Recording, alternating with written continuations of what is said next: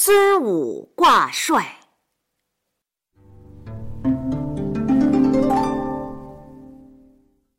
小公孙，嗯，今儿个你怎么不吵着听故事啊？爷爷，嗯，我正在想，嗯，为什么古时候的好人特别好，坏人又特别坏呢？哎呀，这可是个深奥的问题，好像谁也没这么问过。嗯，好像谁也没有探讨过这样的问题。爷爷，嗯，是不是因为古时候的人比我们想的少，不像现在有的人那么弯弯绕啊？哈哈哈哈！你想的有点道理。古时候民风的确质朴，嗯，无论是生产还是生活的方式，都比现在简单的多，因此人跟人的关系也就简单的多。古时候的人的是非也比较好判断，因此好人跟坏人呢也就比较好区别吧。嗯，哎，你为什么要想这个呀？因为我想做一个古时候的好人，做一个统领着千军万马的大英雄。哎呀，傻孩子，现在也能做好人呐！你长大了可以当警察，专抓坏人呢。我还是觉得古时候身穿铠甲、骑着高头大马的英雄威风。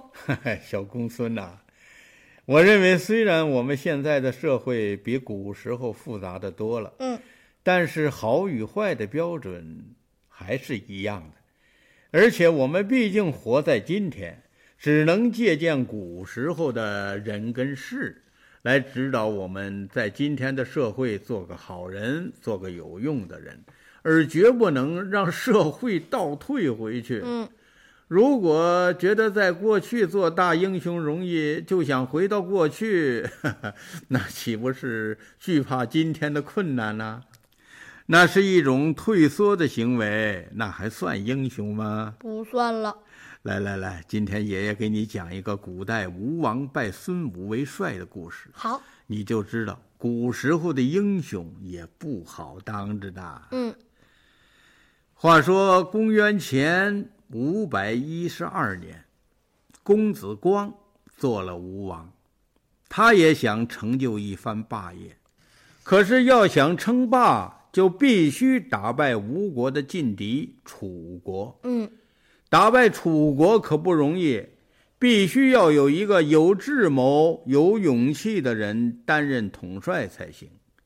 于是，从楚国逃亡到吴国的伍子胥向吴王推荐了一个人，就是齐国人孙武。哦，说这个人不仅精通韬略，还特别善于用兵。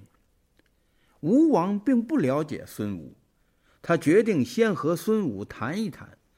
在伍子胥的陪同下，吴王召见了孙武。哦，交谈之后，吴王被孙武的学识与才华深深的折服了。孙武向吴王献上了自己的著述《兵法十三篇》。哦，吴王一边读一边称赞不已。吴王说：“您的才华我很钦佩，不知您可不可以实际演练一下呢？”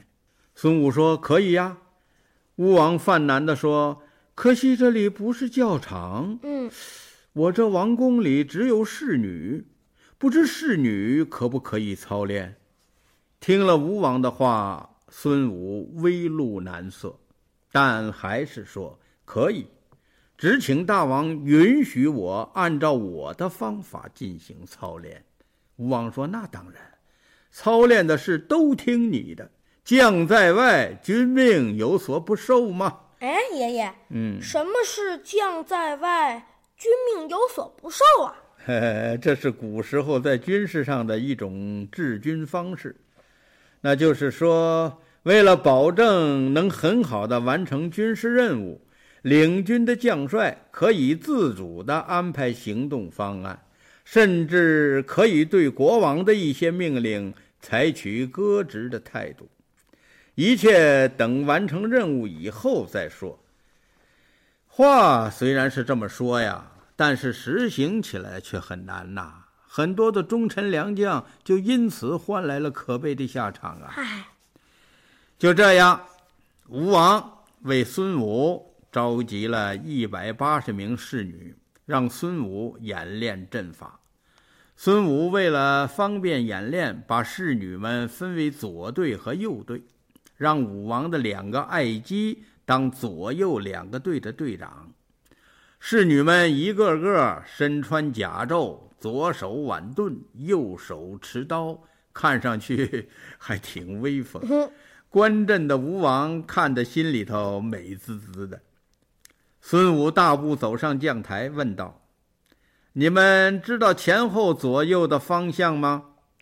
侍女们乱纷纷的答道：“知道。”孙武略一皱眉，又大声说道：“军旅之事，先明号令，再行赏罚。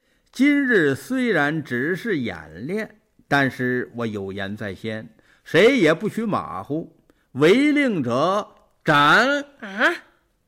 说着，孙武用眼角瞟了一下吴王。吴王听了，依旧是笑眯眯的，似乎好像是没听见孙武说的话似的。孙武安排两个军士擂鼓，让吴王的两个爱姬每人手拿一面黄旗，作为队伍的前导。把所有的侍女分成五人一组，十人为一小队，听鼓声操练。鼓响一遍，队伍向右转走；哦，鼓响两遍，队伍向左转走；鼓响三遍，进行实战演习。听到锣声，就是鸣金收兵，各队回阵。做完了部署之后，孙武命令敲响第一遍鼓。谁知道听到鼓声的侍女们不但不依令而行，反倒觉得好玩，嘻嘻哈哈笑作一团。吴王也喜笑着摇头。见此情景，孙武立即停止了操练，对大家说：“大家对号令不熟悉，这是主将的错。现在我再重复一遍号令，请听清楚。”违令者斩。嗯，重申完号令，孙武命令擂鼓。谁知道队伍还是嘻嘻哈哈，笑声不断。孙武大怒，说：“如果没有把号令说清楚，那是我的错。可是我一而再、再而三的申明了号令，你们还不遵令行事，那就是队长有罪。来呀，把队长推下去斩喽！”啊！正在高台上看操练的吴王，忽然看到武士们把两个爱姬推出宫门，脸上的笑容唰的一下子没有了。嗯，连忙派人传令给孙武：“大王没有两位爱姬，可吃不下饭，请将军手下留情。”孙武对传令的侍从说：“请大王以国事为重，军中无戏言。”两个队长被斩首了，令侍女们胆战心惊，木呆呆的愣了半晌。孙武又从侍女中选了两个人当队长，并重申了号令。这一次，侍女们听的是格外认真了。只听鼓声一响，队列整齐的行动，没有一点嘈杂的声音。嗯，孙武来到了吴王的面前，请吴王下台观看操练。谁知道啊？吴王把脸一扭，说：“将军，你还是休息去吧。”袖子一甩，走了。走了。吴王记恨孙武杀了他的爱姬呀，他不想再用孙武了。伍子胥看出了吴王的心思，对吴王说：“大王啊！”战争可是你死我活的事啊！大王，您要争霸天下，这可不是开玩笑的呀！大王啊，我们如果不用孙武，像他这样的人才，一定会被别人所用。大王，还有称霸的一天吗？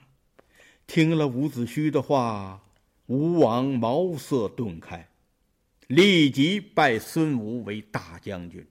展开了吴国与诸侯称雄的历史篇章。小公孙，嗯，如果当时吴王大怒，孙武不但当不成英雄，恐怕早就人头落地了。我觉得孙武有点不对。啊，这是咋说呀？这可是被当作经典的故事啊！啊，哎，就是嘛，人家吴王讲得好，要他用没受过训的侍女来试试阵法，谁让他来真的了？哼，人家吴王已经对他的学问很佩服了。又十分推重他的兵法十三篇，就是想看看你用现成的材料把意思做到就行了。你干嘛小题大做呀？而且人家吴王已经表示信服你的本事了，你干嘛坚持杀人呀？有必要吗？哼，他的显摆心太重了，我不佩服他，算什么英雄啊？一点也不从实际出发。哎呦，叫你这么说。当时吴王就把孙武杀了，那还能有后来的历史吗？吴国还能强大吗？这就看出来了，谁伟大，谁是英雄？是吴王心胸宽广，不和孙武一般见识，给了孙武展示才华的舞台，才创造了强大的吴国。没有顾全大局的吴王，孙武能干什么呀？嘿，别说呀。小公孙，你说的还有点道理。嗯，好，这么着吧，为了更好的锻炼你的本事，明天这个故事你给我讲吧。行，还要请您不吝赐教。哈哈哈哈哈。